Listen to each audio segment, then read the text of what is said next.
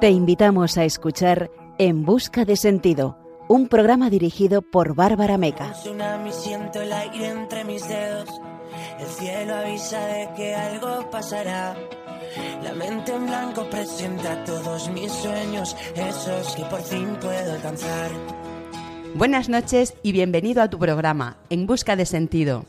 Esta noche nos vamos a encomendar a Nuestra Señora de la Buena Esperanza de Dijon cuya festividad se celebra cada 18 de enero en Dijon, Francia.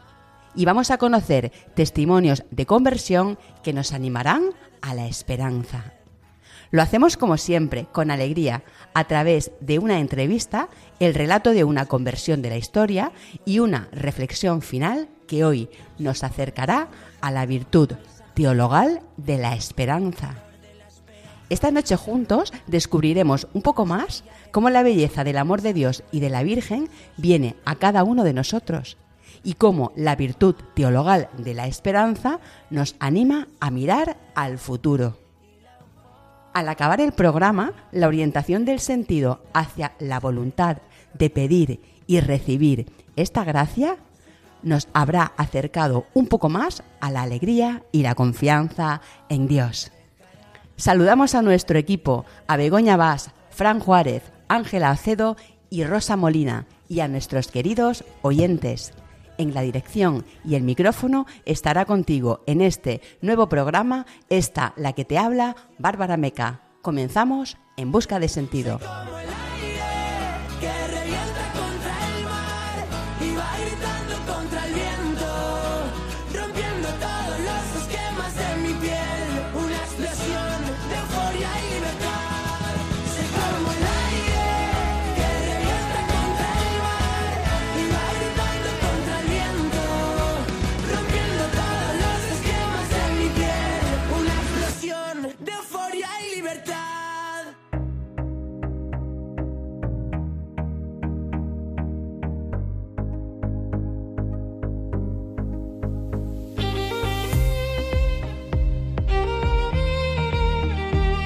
Esta noche sentiremos cómo el amor de Dios y de la Virgen vienen a nosotros muchas veces cuando menos lo esperamos. En nuestro espacio Cada mes de María conoceremos un poco más sobre Nuestra Señora de la Buena Esperanza de Dijon, una advocación mariana venerada en Dijon, Francia, que nos anima a confiar en la protección de nuestra Madre.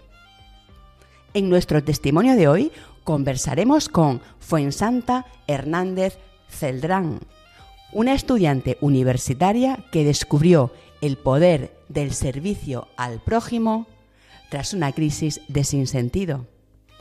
En nuestra sección A la luz de un testimonio conoceremos la historia de Gabriel Marcel, el célebre filósofo francés convertido al catolicismo tras una larga etapa de introspección en el sufrimiento.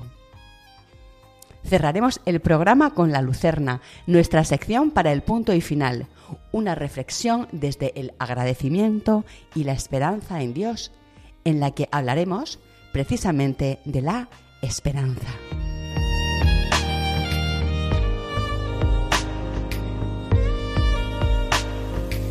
Te invitamos a participar en el programa contándonos tu testimonio.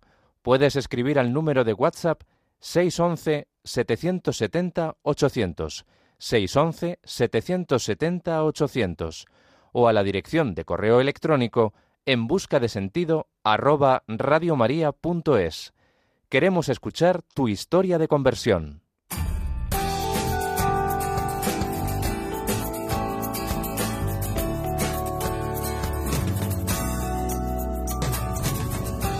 Esta noche nos encomendamos a Nuestra Señora de la Buena Esperanza de Dijon, Notre Dame de Dijon, patrona de Dijon, ciudad situada en el corazón de dicha población francesa. Su festividad se celebra cada 18 de enero. La historia de esta advocación mariana se remonta al siglo V, cuando la abadía de Saint-Étienne de Dijon estableció un capítulo regular siguiendo la regla de San Agustín, el cual fue confiado a los canónigos seculares.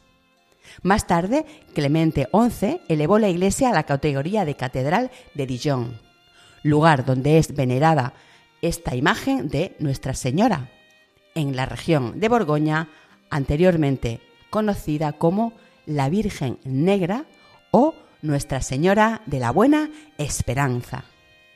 La iglesia de Nuestra Señora de Dijon es un templo medieval considerado una joya de la arquitectura gótica, reconocida como Patrimonio de la Humanidad por la UNESCO el 4 de julio de 2015.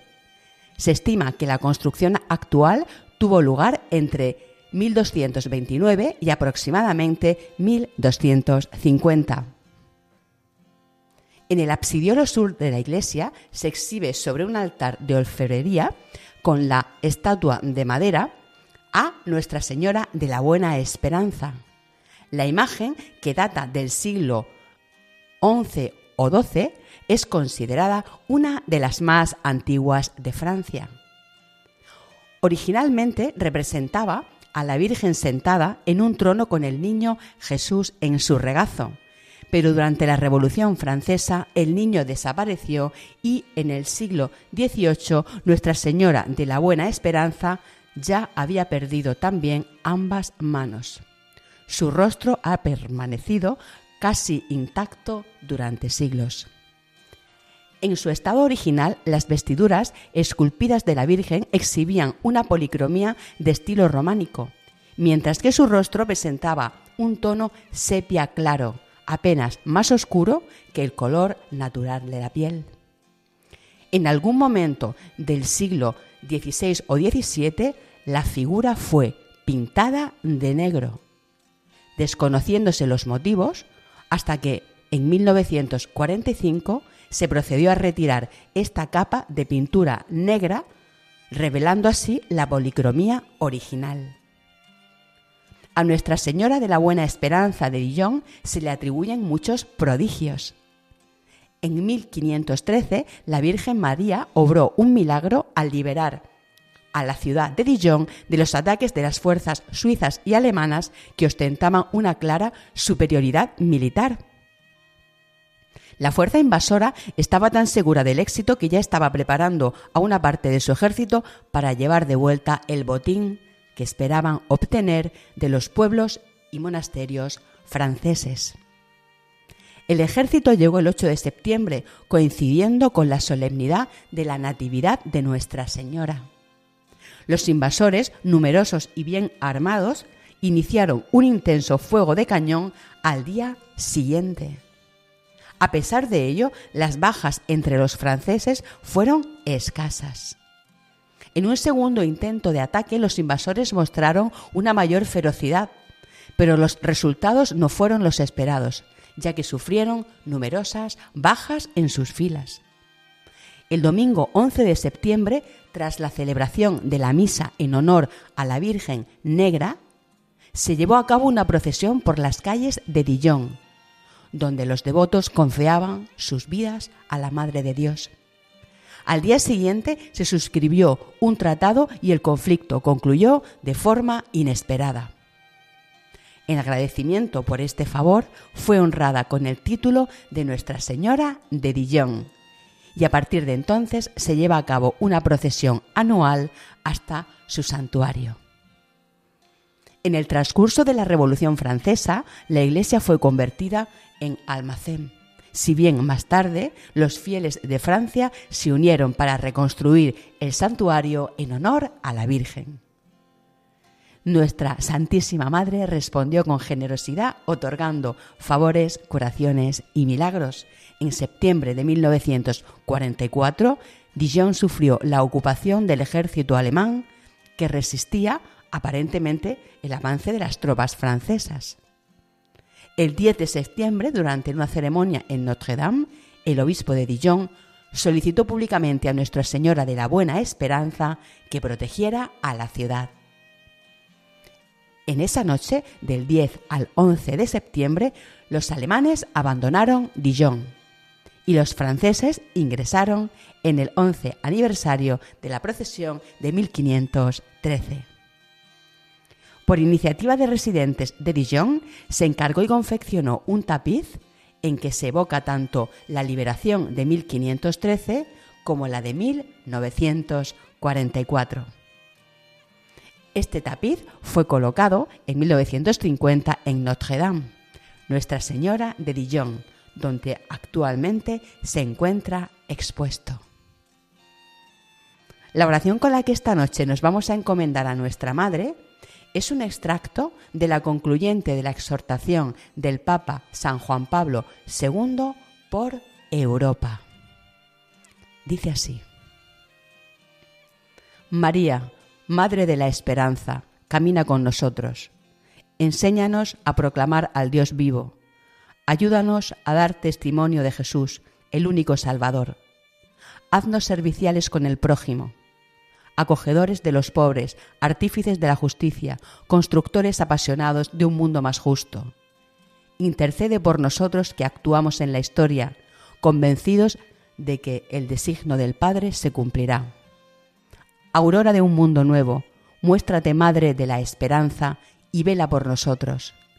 Vela por la Iglesia en Europa, que sea transparencia del Evangelio, que sea auténtico lugar de comunión, que viva su misión de anunciar, celebrar y servir el Evangelio de la esperanza para la paz y la alegría de todos. Amén.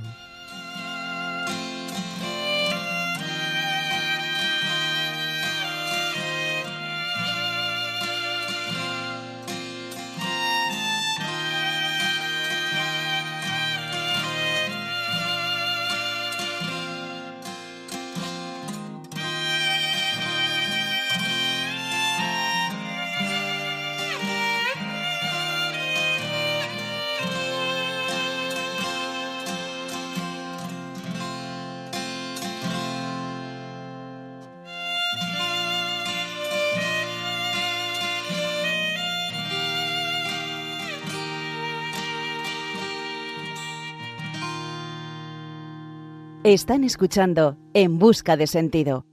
Esta noche tenemos con nosotros a Fuensanta Hernández Celdrán. Ella es eh, de Murcia, estudiante universitaria, está en cuarto de Educación Infantil y Primaria, un doble grado en la Universidad de Murcia, tiene 21 años. Bueno, Fuensanta, encantada de saludarte. Buenas noches. Buenas noches, Bárbara empezando por esos tiempos, bueno, lejanos o no tanto que eres una chica joven, pero bueno, hablamos de la etapa infantil, eh, la etapa escolar mm, de niña, ¿no? ¿Cómo era tu, tu entorno? ¿Cómo, cómo vivías em, la fe en, tus en tu primera etapa, eh, en, el colegio y esas cosas? Pues yo la verdad no recuerdo una infancia así muy cercana a la fe. o sea, mis padres eran católicos, pero no eran practicantes, por lo que no vivía un entorno de fe ni tenía ese sentimiento de, de pertenecer a ninguna comunidad ni estar muy cerca de Dios. Entonces también iba a un colegio laico, entonces tampoco estaba acostumbrada a ningún tipo de oración por las mañanas, por lo que realmente Dios no estaba para nada presente en mi vida. Por ejemplo, la comunión, pues la hice porque me iban a regalar la Wii, como pasaba, eh, verdad, a mi edad era eso, la ilusión de tener la Wii y de tener una fiesta y vestirte con el traje de princesa y, poco más. Entonces, ese sentimiento de fe, la verdad es que no, lo tenía desde pequeña. ¿El colegio era un colegio laico y a lo mejor tampoco la fe estaba muy presente? O... Claro, sí, era un colegio laico y en general el entorno con el que me rodeaba tampoco tampoco transmitía fe ni, tenía esos valores. Entonces no, no he vivido eso desde pequeña, ese entorno de fe. En esa etapa mm, pequeñita em, pasas un, tiempo quizá, vamos a llamarlo complicado, un tiempo duro, un tiempo difícil. ¿Cómo vives esa etapa en tu vida? Pues eh, en el colegio la verdad es que no tuve la mejor de, de las etapas porque pues sufrí mucho por mis compañeras de clase, porque es verdad que yo era una chica pues muy disciplinada, muy correcta, muy empollona, eh, que me gustaba tenerlo todo mucho, mm, mucho al día. Y entonces pues la verdad es que eso en mi clase pues no causó la mejor de las sensaciones quizás. Y entonces pues mm, fui, fui machacada mucho por eso, la verdad. Y, y, en una, y yo he vivido muchas anécdotas un poco desagradables, la verdad. Mi madre, por ejemplo, muchas veces tenía que venir detrás de mí para asegurarse si iba a la puerta del colegio o no. Entonces, pues uno de los momentos, por ejemplo, fue que el director del colegio era, mm, era del Atlético de Madrid, como, como mi padre y como yo. Y entonces, eh, un amigo de mi padre, que también era del Atlético y me, recuerda, y me recordaba mucho a él, siempre venía a mi casa a ver los partidos. Y entonces, pues, este amigo de mi padre falleció. Le dio un infarto en una carrera tal y falleció.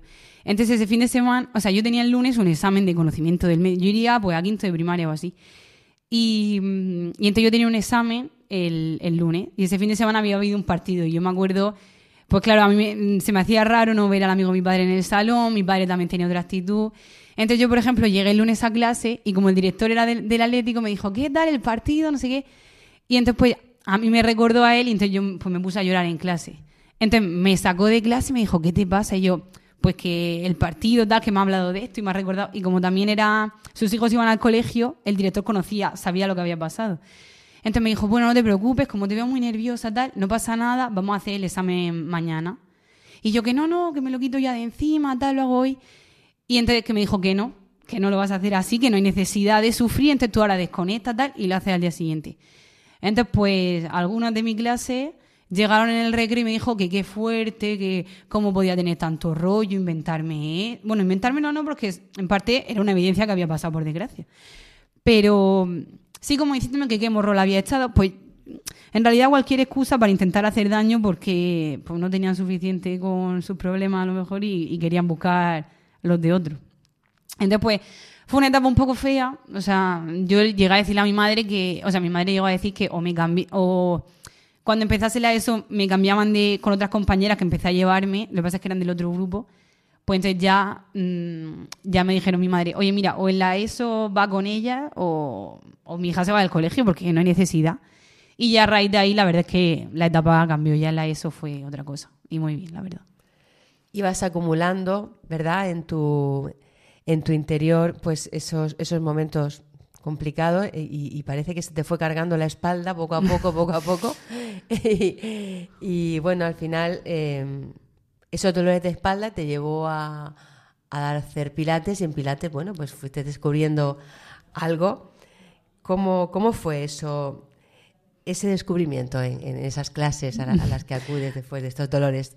Pues la verdad es que nada, media no tengo como una escoliosis muy bastante fuerte, entonces pues yo sufría un montón de dolores de espalda, también es verdad que no me sentía de no me sentaba de la mejor de la mejor manera, todo eso. Pero entonces de la manera más impredecible, pues voy a una clase de pilates desde que soy pequeña, y ahí conozco a una chica que me comenta que está yendo a unos grupos eh, de vida cristiana de maristas. Y entonces pues yo decido empezar a ir allí porque no sé, pues me llamaba la atención, otra manera de, pues, de conocer a más gente.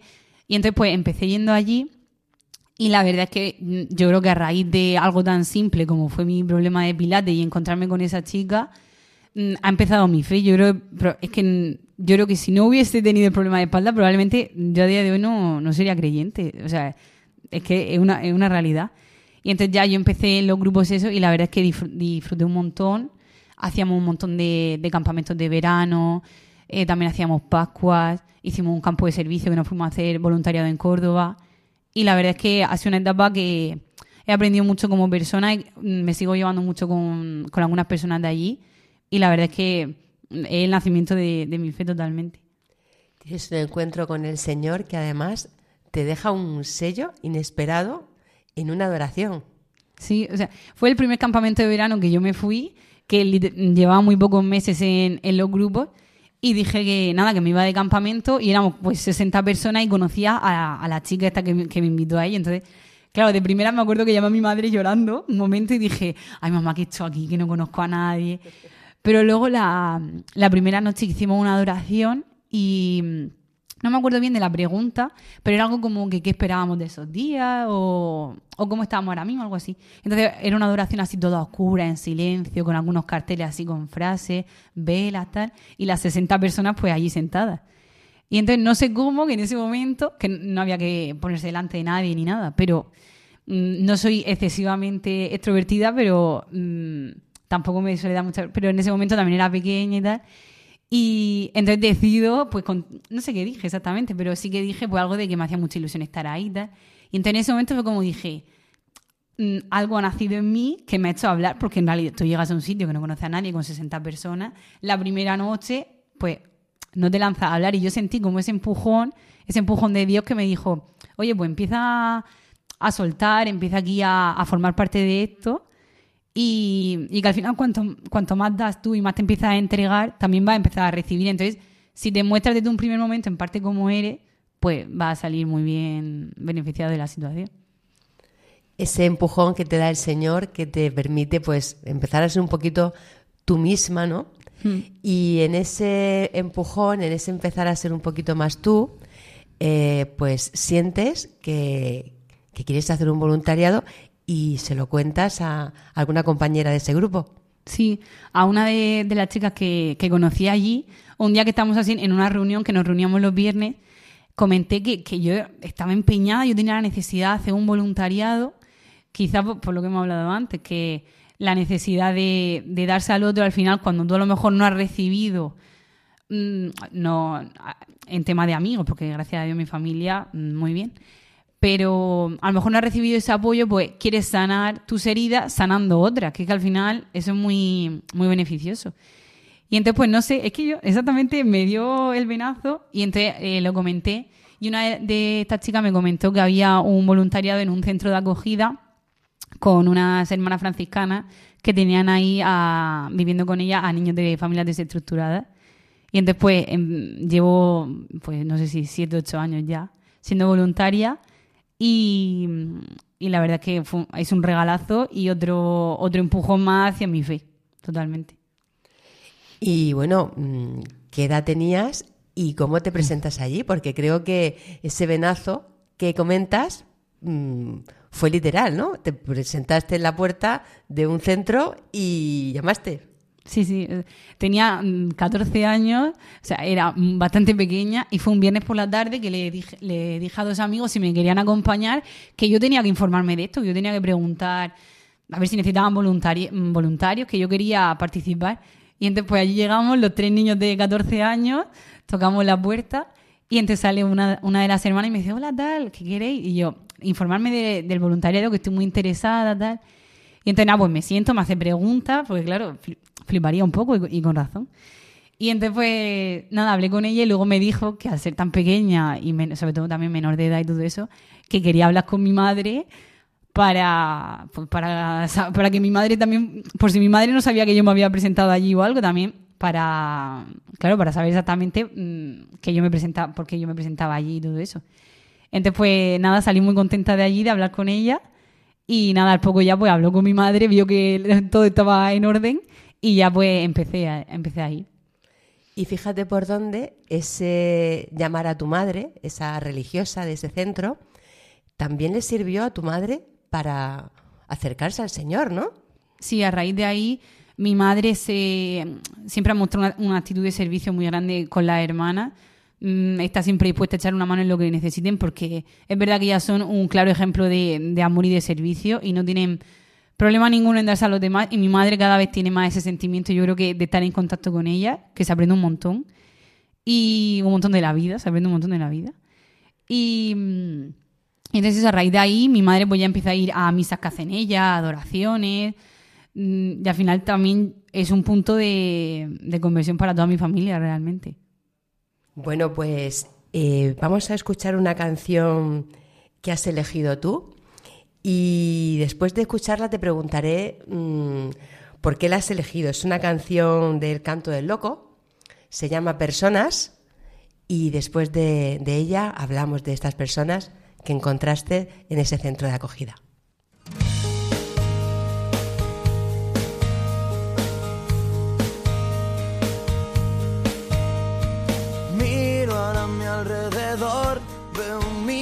De vidas que no sé cómo son. Cada uno su historia, cada uno su rol. Somos solo personas.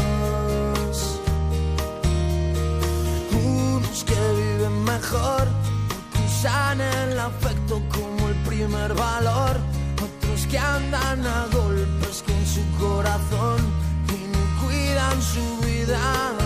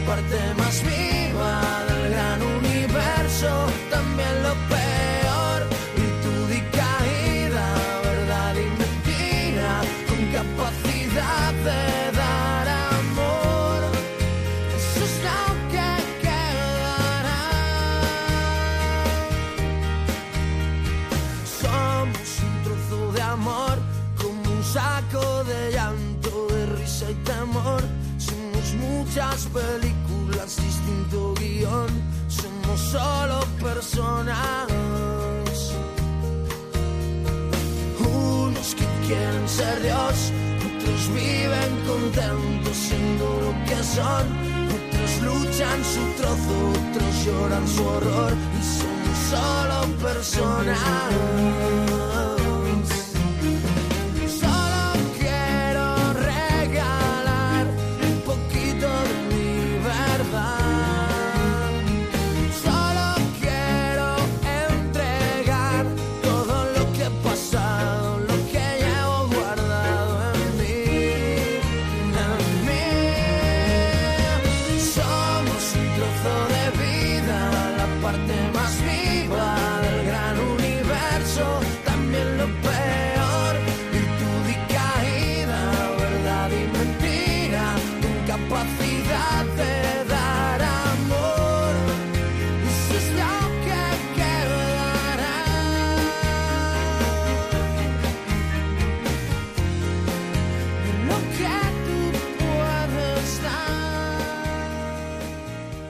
Seguimos en busca de sentido en Radio María con Fuensanta Hernández Celdrán. Acabamos de, mm, escuchar una canción que, que la ha elegido ella, se llama Personas, de El Canto del Loco. Y bueno, ¿por qué la has elegido?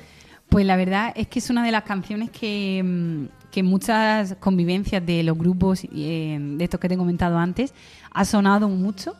Y también me acuerdo que para alguna actividad que hicimos allí un día la propuse y a la gente le encantó. Y la verdad que es una canción que, que creo que tiene muchísimos mensajes y tiene mu- muchísimas frases que destacar. Por ejemplo, em, hay alguna que hay una que me gusta mucho que es somos un trozo de amor como un saco de llanto de risa y temor. Somos muchas películas, distinto guion, somos solo personas. Al final, aunque nuestro saco esté lleno tanto de llanto como de risa, como de drama, de decepciones, al final siem- siempre hay amor o siempre tenemos que intentar que quede el amor porque al final el amor vence siempre y, y al final tenemos que intentar llenar el saco de, de cosas que realmente nos aporten y no poner tanto el foco en, en lo malo. Y también me gusta mucho una que es porque usan el afecto como el, como el primer valor. Y esa creo que es una que hay que llevar siempre por bandera. O sea, en mi caso yo, lo- yo lo intento. Y en el caso de lo que, lo- o sea, con lo que hemos comentado de los niños, todavía más, porque mm, el afecto es lo primero que, que tienes que tener hacia ellos. ¿Qué te encuentras en estos niños, en este centro de acogida? Mm, ¿Cómo están? ¿Qué es lo que más necesitan? ¿Qué perfil, por así decir, ¿no? ¿Qué es lo que, Mm. qué es lo que te encuentras allí? Pues me encuentro niños con mucha sed de ser queridos, porque al final ellos nunca, nunca han sido la prioridad en sus casas. Entonces al final mm, ellos tienen, ellos muchas veces no saben lo que es un abrazo puro, el decirle te quiero sin que luego le- les pegue. O sea, ellos ese concepto de amor y de y de afecto, no lo, mm, por desgracia no lo han vivido porque en su casa no, no han sido bien queridos.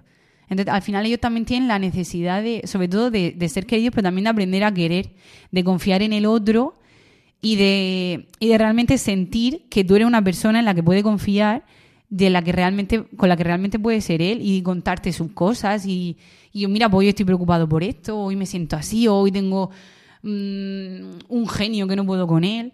Y al final, mm, con el contacto, estableciendo un buen contacto con ellos, yo al final mm, son mi familia y yo siempre le digo que son como mis hermanos pequeños.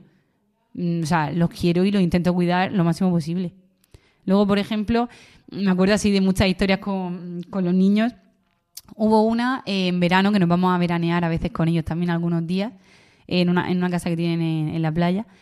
Y una de las niñas, esto fue, yo creo que fue el primer verano que fui, hace seis años o así. Una de las niñas, eh, yo estaba con mi madre bajando a la playa, que nos bajábamos con ellos. Y entonces, pues, claro, mi madre también va a- en verano y mi, y mi hermana también. Y mm, entonces, pues, en una de esas ocasiones, claro, yo a mi madre pues, le digo mamá. Y entonces yo le dije, mamá, tal, que, mm, que me he dejado esto, que tengo que volver o algo de eso. Y entonces la niña le dijo a mi madre, mamá, qué bonita esa palabra. Entonces, claro, mi madre luego me lo contó y claro, mi madre al final es que te pellizca el corazón porque yo estoy acostumbrada a decir mamá, mamá, mamá, mamá 200 veces que mi madre me responda. Y aparte de que me responda, que me responda bien. Entonces, claro, mm, te das cuenta de muchas cosas y al final mm, aprendes, o sea, te relacionas con realidades muy fuertes.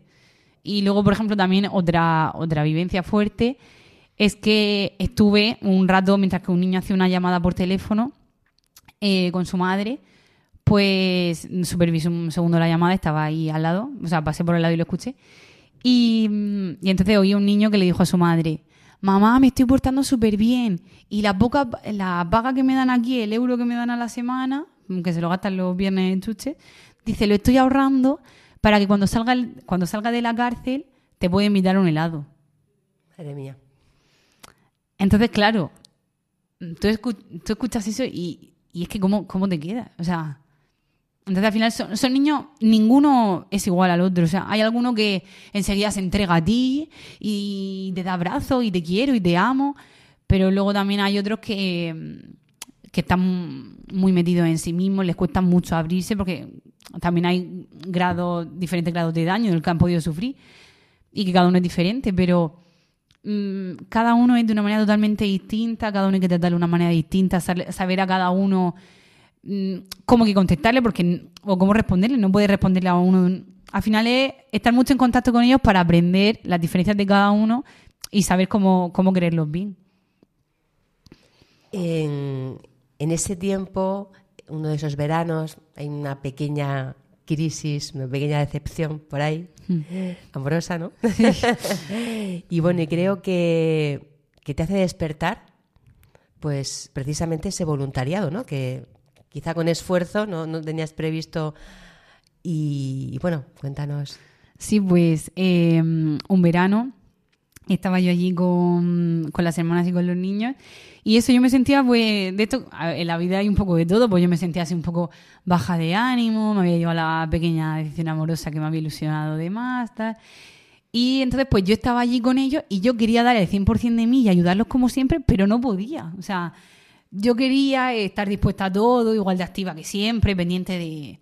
Pero al final, pues, no podía. Entonces, al final esa impotencia te, mm, frustra porque quieres realmente responder a, a las necesidades que, que tienes que responder, pero no, yo no, no me sentía con ánimo.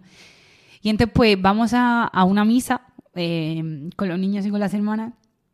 Y, y nada, una de las niñas veo que de repente se pone muy nerviosa en misa, que no para de moverse, tal. Y entonces, pues, esta niña mm, normalmente pues sufre bastante así en sitios cerrados, tal. Y entonces, pues nada, eh, le dije, venga, tal, vámonos fuera a la puerta, porque faltaban cinco minutos para que terminase la misa. Digo, bueno, pues nos vamos ya. Y entonces me salí a la puerta de, de misa con ella y entonces pues la, la intenté tranquilizar, respiramos, le dije, ¿qué te pasa? Entonces estuvimos ahí hablando un poco. Y entonces pues nada, sale una mujer de misa y me dice, ¿qué le pasa? Y yo, nada, que se ha mareado un poco, le ha dado así un poco de, de calor, se ha agobiado tal y hemos salido aquí a que tomase un poco el aire. Y entonces la mujer me mira y me dice, bueno, le mira a ella y le dice, ah, hija, qué suerte, que siempre vas a tener un ángel de la guarda que te cuide.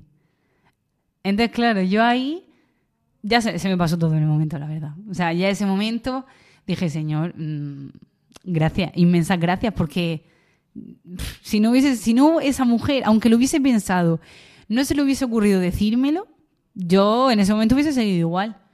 Y luego también la tarde continuó porque la niña esta, pues hicimos una, una merienda tal, y entonces la veo que de repente se va y, y empieza a llorar y tal. Y le digo, ¿qué te pasa? Y dice, pues no sé, estoy agobiada, estoy rara, porque al final pues tiene sentimientos encontrados, aparte la niña tiene un, un problema mental también, entonces pues eso también influye. Y, mm, y entonces nada, le digo, tranquilízate, tal, que no pasa nada, que yo estoy aquí contigo. Ella es muy, se autosabotea mucho, entonces yo le dije, tranquila, que no has hecho nada malo, que nadie, nadie está sufriendo por algo que hayas hecho tú, no te preocupes. Y entonces le digo, pero tú sabes lo que yo te quiero. Y entonces la niña entró en colapso y empezó a llorar, a llorar desconsoladamente, pero que se tiró al suelo a llorar. Y entonces yo, yo ya asustada le digo, ¿qué te pasa? Y dice, es que me han dicho que me quieres. Entonces, mm, pues ahí ya, ya me había sanado un poco lo del ángel de la guarda. Pero ya, pues claro, a lo mejor ella lo del ángel de la guarda pues no lo interpretó como yo lo pude interpretar. Pero ya ver de primera mano de ella que le había causado tanta emoción.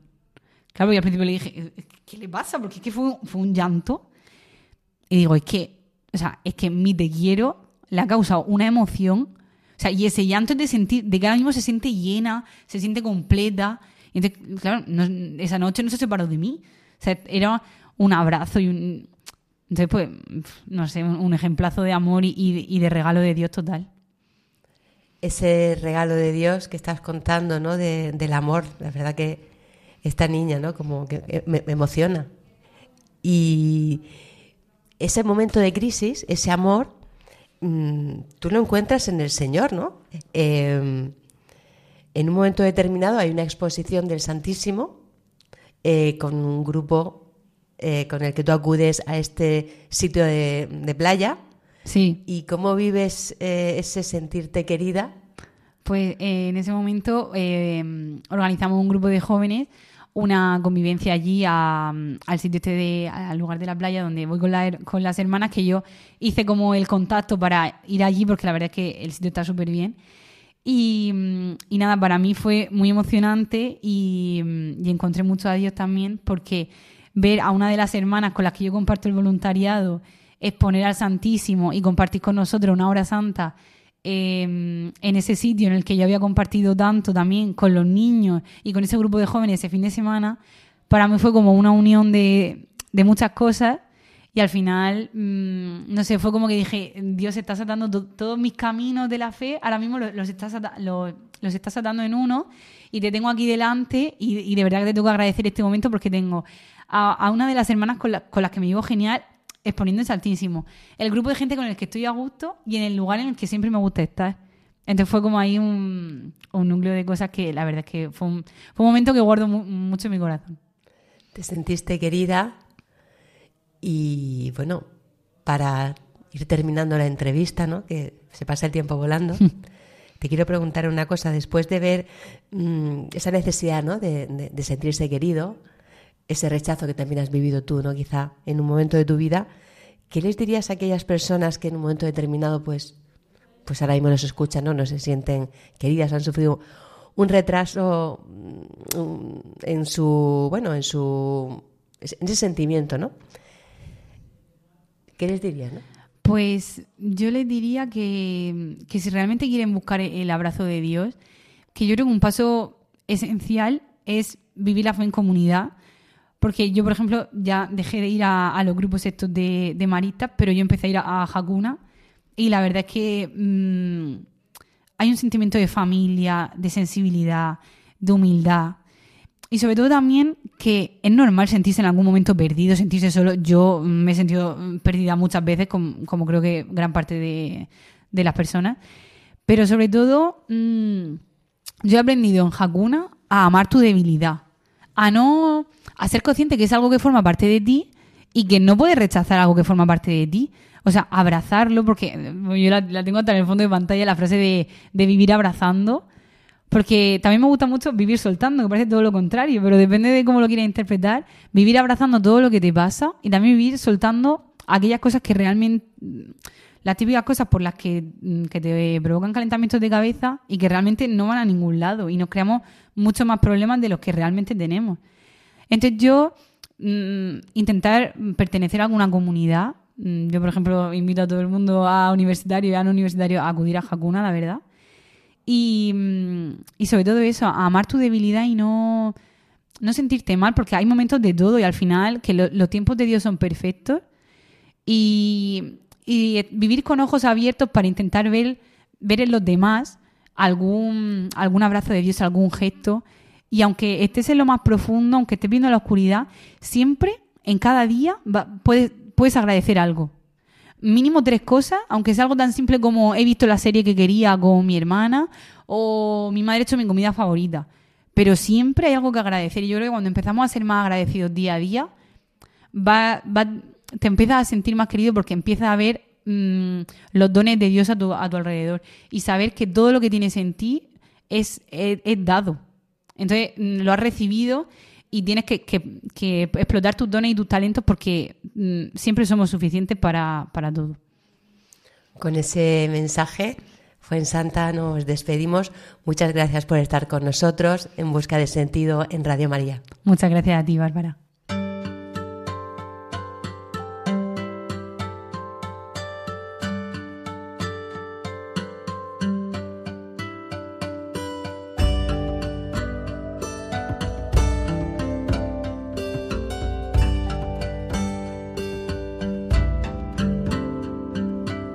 A la luz de un testimonio.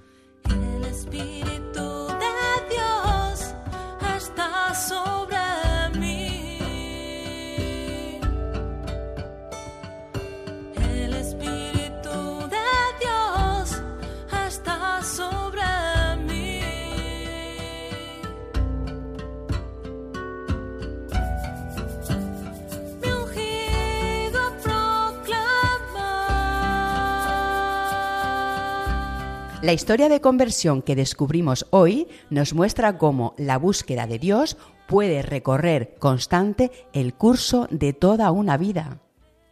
Cómo el pensamiento idea respuestas al misterio que sólo el alma entiende.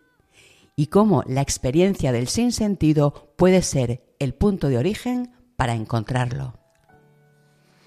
Gabriel Marcel nació en París el 7 de diciembre de 1889 en el seno de una familia protestante de padre declaradamente agnóstico. A los cuatro años, el pequeño Gabriel quedó huérfano de madre, una ausencia que marcaría su primera infancia poblándole la mente de un imaginario emocional, de una misteriosa sensación de presencia. Sobre este acontecimiento diría, ¿por qué tuvo que morir mi madre? Iba yo a cumplir cuatro años cuando perdí a mi madre. Independientemente de las pocas imágenes precisas que he podido conservar de ella, siempre la he tenido presente. De una manera misteriosa, ha estado siempre conmigo. Sin embargo, mi tía, quizá tan dotada, pero muy diferente, debía inevitablemente eclipsarla de hecho. Gabriel creció junto a su tía, que se convirtió después en su madrastra, y junto a su abuela, sintiendo desde muy pequeño una sensación de soledad y sufrimiento por esa nostalgia de la madre perdida. En uno de sus escritos escribiría, Mi infancia quedó ensombrecida por la muerte de mi madre y por el hecho de ser hijo único. Tanto su abuela como su tía eran judías de religión protestante, liberales en el dogma pero exigentes en la moral, lo que influyó en la educación de Gabriel, mostrando cómo el entorno se abre paso en el desarrollo de la personalidad, formándola interiormente. Ese desarrollo personal de Marcel entre iguales fue más bien solitario, apenas tenía amigos, por lo que forjó un mundo de amigos imaginarios. Quizá debido a toda aquella fantasía, a los siete años Gabriel escribió su primera obra literaria. Su padre, Henri Marc, fue diplomático y consejero de Estado, director de la Escuela de Bellas Artes y colaborador del Museo y la Biblioteca Nacional, lo que influyó mucho en la vocación y sentido artístico de Marcel. Henri fue un gran admirador del arte cristiano y a pesar de su agnosticismo nunca dejó de reconocer todo lo que el arte le debe al catolicismo, instaurando en Gabriel el interés por todo lo relacionado con la cultura. De su padre recibió Gabriel el interés por la literatura y la lectura de obras de teatro y disfrutó de numerosos viajes donde pudo conocer muy bien el arte europeo. Tomó estudios de secundaria en el Liceo Carnot de París y muy pronto aprendió a tocar el piano componiendo algunas obras. Sobre la creatividad afirmaría, Mientras sea creador, por bajo que sea el nivel de su creación, un hombre puede considerarse verdaderamente libre. Gabriel Marcel estudió filosofía en la Sorbona, concluyendo con una tesis doctoral que le conduciría a conocer a Hegel, interesándose enseguida por los pensadores ingleses y más tarde por los estadounidenses. Resultado de estos estudios y reflexiones es la redacción de un diario. En 1911 publicó La Grasse y dos años después Le Palais de Sable. Impartió clases en el Liceo de Vendôme y en el Concordet de París. Durante la Primera Guerra Mundial interrumpió su labor y fue destinado en la Cruz Roja con la tarea de encontrar militares desaparecidos, lo que supuso un vuelco de sentido y un parón creativo. El 25 de abril de 1919 se casó con la protestante Jacqueline Beger en el rito de esta religión, pues fue la condición que le puso su futura esposa para casarse con él. El matrimonio adoptó un niño ya que no pudieron tener hijos. Sobre el amor escribiría, Amar a alguien es decirle, tú no morirás jamás. En 1923 escribió Diario Metafísico, un texto impregnado de religiosidad donde reflexionó sobre lo cotidiano, llegando a una filosofía de lo concreto, según la cual la encarnación del sujeto en un cuerpo y su historia son los que condicionan su esencia. Del mismo modo concluyó cómo el ideario filosófico, moral y religioso no puede ser verificado mediante procedimientos científicos, pero sí puede ser confirmado en tanto en cuanto ilumina la vida de cada uno. Si bien Gabriel Marcel todavía no había dado el paso a ese saber espiritual que proporciona y le proporcionaría la conversión del alma. Sobre el sentido de la vida diría, debemos vivir y trabajar en cada momento como si tuviésemos la eternidad ante nosotros. En 1926 colaboró con la preparación de la antología de textos literarios llamada Le Faux Croisé. En el plano religioso, Gabriel dialogó con las corrientes neoidealistas anglosajonas y participó del estudio sobre las críticas al empirismo y al materialismo. Sus estudios y reflexiones durante esos años le llevan a relacionar al hombre con el absoluto, con Dios, consigo mismo y con los demás, siendo célebre sus frases. El hombre depende en gran medida de la idea que se hace de sí mismo. Y cuando uno vive como piensa, acaba pensando como vive. Durante este periodo atraviesa por una fuerte inquietud espiritual, lo que le conduce a abrir el oído a varios amigos católicos, sobre todo a Charles Dubos, converso, y a François Maurac, llegando por fin el momento de su conversión al catolicismo el 5 de marzo de 1929, siendo bautizado el 25 del mismo mes. Casi 20 años después, en 1944, se convertiría su esposa. Marcel escribiría, Ya no dudo, milagrosa felicidad. Esta mañana por primera vez he tenido claramente la experiencia de la gracia. Estas palabras son aterradoras, pero es así. He sido al fin cercado por el cristianismo y he sido sumergido. Feliz sumersión. Es sin duda un nacimiento. Todo es de otro modo. A partir de ahí, en 1933, Gabriel Marcel compró un apartamento en la calle Rue de Tournon, donde organizó reuniones con pensadores católicos con el propósito de elaborar una filosofía cristiana. Ese mismo año publicó la obra Ser y Tener, considerada la segunda parte de su diario metafísico, donde abordó el significado de la esperanza, de la que diría, es un don, una llamada al que se trata de responder, y dirá de ella, pertenece al ser, no al tener como ocurre con el deseo.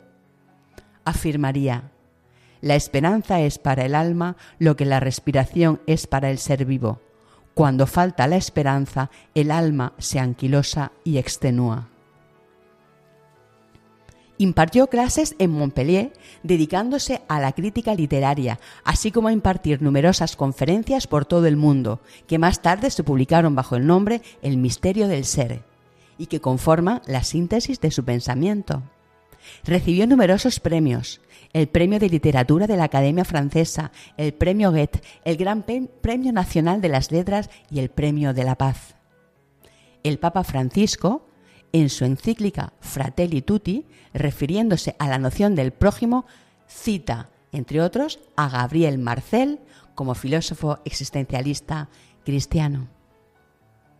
El 8 de octubre de 1900 73 fallecía en París Gabriel Marcel. Sobre la muerte diría, solo nos llevaremos aquello que hayamos dado.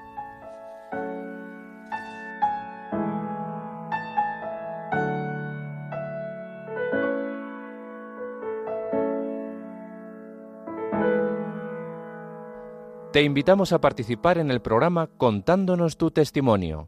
Puedes escribir al número de WhatsApp 611-770-800, 611-770-800 o a la dirección de correo electrónico en busca de sentido radiomaria.es. Queremos escuchar tu historia de conversión.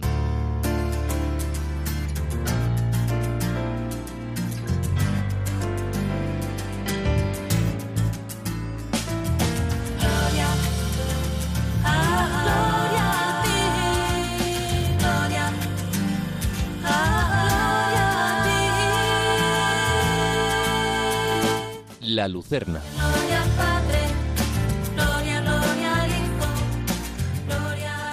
La virtud teologal de la esperanza te impulsa a mirar al futuro, alegra de confianza el momento presente y encuentra en el porvenir la mirada amorosa de Dios en cada acontecimiento.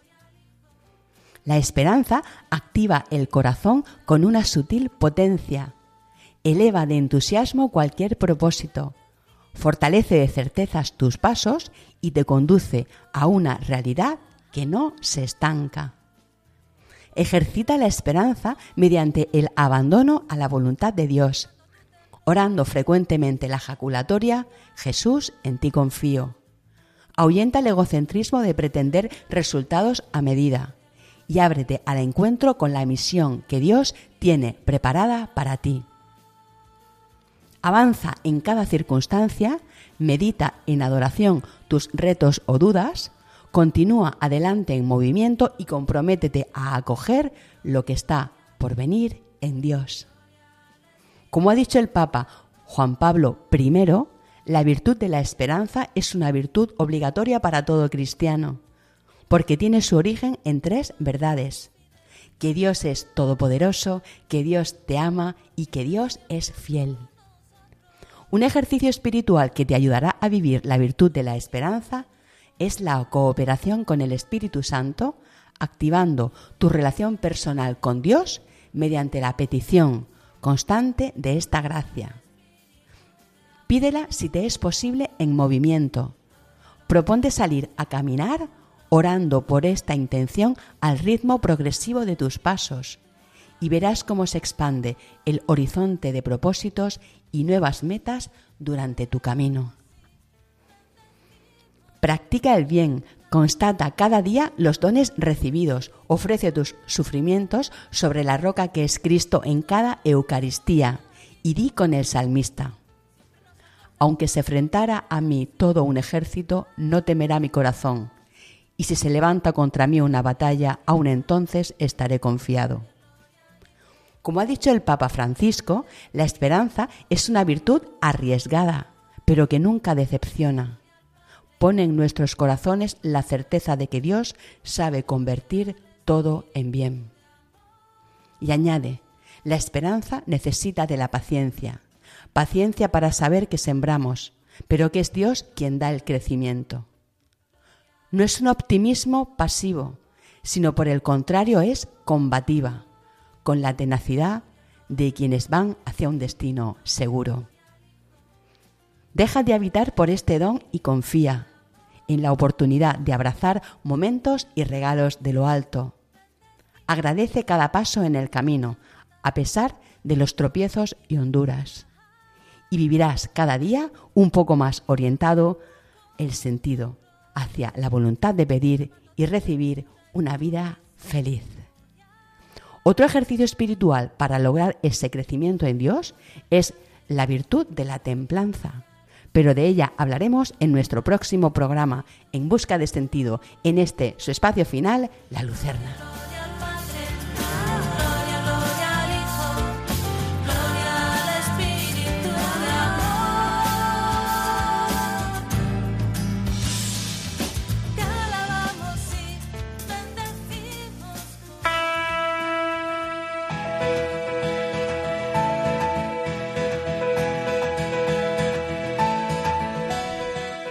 Esta noche, bajo el manto de Nuestra Señora de la Buena Esperanza de Dijon, a quien nos hemos encomendado, hemos hablado con Fuensanta Hernández Celdrán, una estudiante universitaria que descubrió el poder del servicio al prójimo tras una crisis de sinsentido.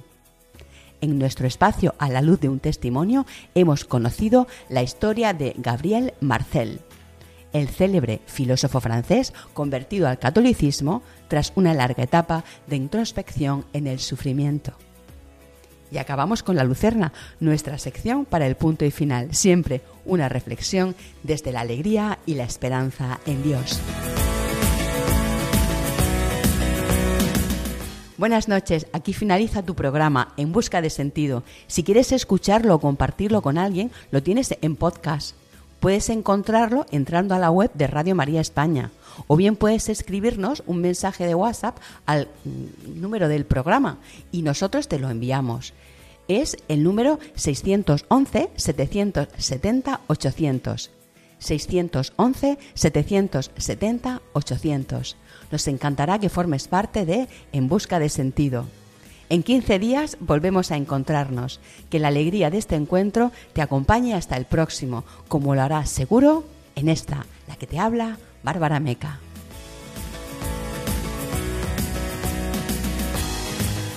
Has escuchado en Radio María En Busca de Sentido, un programa dirigido por Bárbara Meca. Soy como el aire